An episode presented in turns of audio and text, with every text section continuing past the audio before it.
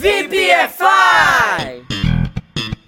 Salve, salve VPFIers! Update 390. A palavra wish tem vários usos, todos relacionados à expressão de desejos, de diferentes tipos. Se liga aí na explicação.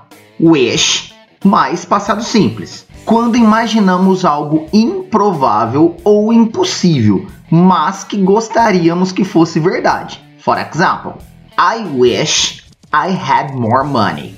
Eu queria ter mais dinheiro. Ou I wish you didn't have to work tomorrow. Eu queria que você não tivesse que trabalhar amanhã. Temos também wish mais would. Usamos essa estrutura para expressar que algo, geralmente o comportamento de outras pessoas, nos incomoda e gostaríamos que mudasse. For example, I wish you would listen to me. Eu queria que você me ouvisse. Temos também wish mais passado perfeito.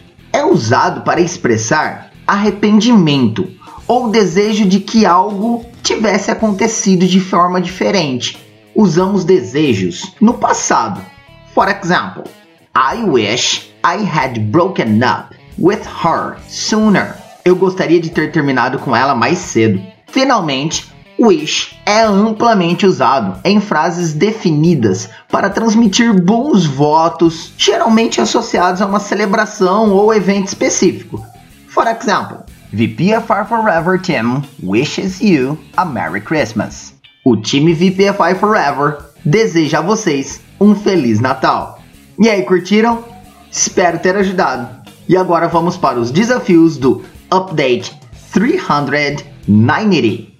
Number 1. Eu gostaria de poder falar alemão. Number 2. Eu gostaria que você fumasse um pouco menos. Number 3. Eu gostaria de ter prestado mais atenção. Number 4. Eu te desejo um feliz aniversário. Thank you so much. Teacher Baby off.